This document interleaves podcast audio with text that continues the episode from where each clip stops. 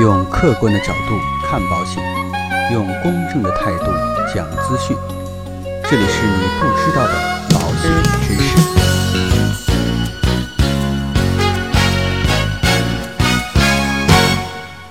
好，各位亲爱的朋友们，那今天呢，跟大家来一起聊一聊重疾险，我们究竟应该选择终身型的，还是应该选择定期型的啊？这样的一个知识。最近呢，中国保险行业协会就发布了一个二零一八年互联网财产保险用户调研报告，在报告里面就显示啊，在五千零八份问卷调查当中，就有两千九百九十四个人购买了保险产品，投保用户占比高达百分之五十九点八，其中呢，已婚的投保用户达到了百分之八十一点五。从这一点呢，我们不难发现，保险在中国的接受度啊是越来越高。当然啊，这个和国内的环境，比如说污染非常的严重，生活节奏越来越快，压力越来越大，有着不可分割的关系。而在整个的保险配置当中，重疾险是最为常见的，也是最不可或缺的一种。一方面呢，是因为人的一生啊，患重病的可能性高达百分之七十二点一八；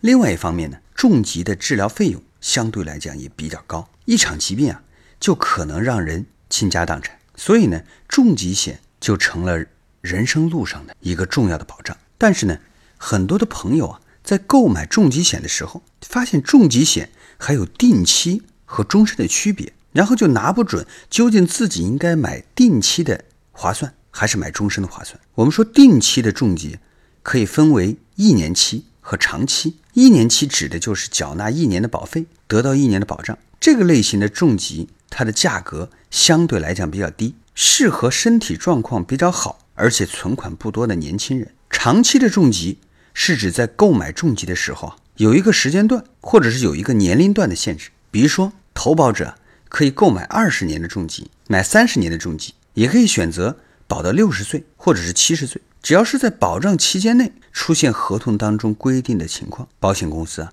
就会按照保额来进行赔偿。但是呢，一旦时间过了，保障也会随之停止。那么有人就问了：如果在保障期间内没有出现重大疾病，那是不是就意味着所交的保费就作废了呢？这个也不一定。为什么呢？因为定期的重疾也可以分为定期的消费型和定期返还型两种。消费型呢，就是只要时间到了，合同就会终止，保费呢也不会退，所以它叫消费型，就是花掉。而返还型呢，如果说保障期间内没有发生理赔，那么保险公司呢还会将投保者的保费返还给他。和定期重疾不同的是啊，有一些重疾的产品它是属于终身重疾。那什么是终身重疾呢？也就是从保单生效开始，直到身故出现重疾，保险公司啊就赔付保额。如果没有出现理赔的情况，那么在身故之后，保费啊也会返还给他的家人。另外呢，投保者啊也可以在一定的时间内将保费取回。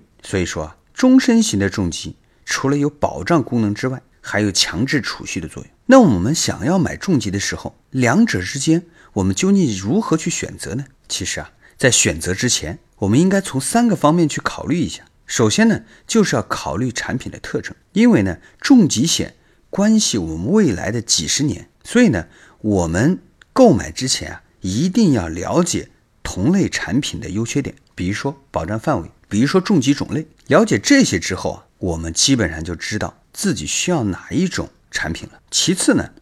就是要搞清楚自己的资产配置，因为每个人的家庭条件是不一样的。有些人呢收入高一点，有些人呢收入可能相对来讲低一些，所以这也会直接影响到你对保险产品的选择。因为终身型的这种重疾产品，它是要保一辈子的，并且呢，在一辈子当中患重大疾病的可能性就非常高，所以它的理赔的可能性很大，并且在这个人离世之后，他这个钱还是要归还给他的家人，甚至这个钱还要加一些利息。所以呢，他的理赔基本上就是百分之百的。当然，终身型的重疾险，它的缴费就肯定会高一些，而定期型的就不一样了。比如说保二十年、三十年，或者保到一定的年龄，在这个期间内，如果不发生疾病，这个钱就怎么样？就交上去了，就交到保保险公司了。所以呢，它有一定的风险发生的概率在里边，并不是百分之百的赔付。所以呢，相对来讲，定期型的重大疾病保险就便宜一些。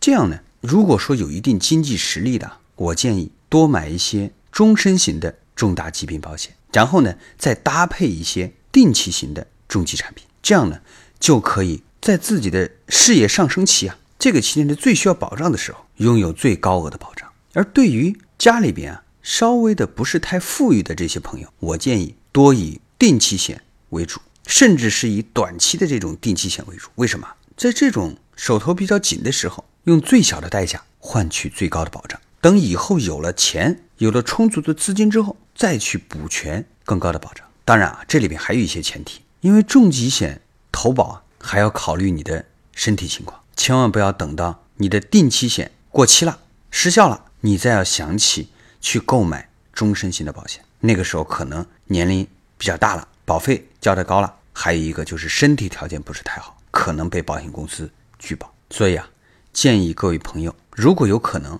以终身型的重大疾病保险搭配定期型的重大疾病保险这样的一个组合来调配比例配置自己的风险保障。当然啊，保险呢还有一个二十年左右的一个周期，在二十年左右的时间啊，我们就要重新的整理一下自己的保障，看一看还需不需要再去增加相应的保障。这是一种。科学有效的购买保险的方法之一。好了，那今天的节目呢，到这里啊就告一段落。我也希望呢，今天的节目能够给大家带来一些帮助。当然，如果说您喜欢我们的节目，请千万不要忘记点击订阅按钮来订阅我们的节目。那今天的节目到这里就告一段落，让我们下期再见。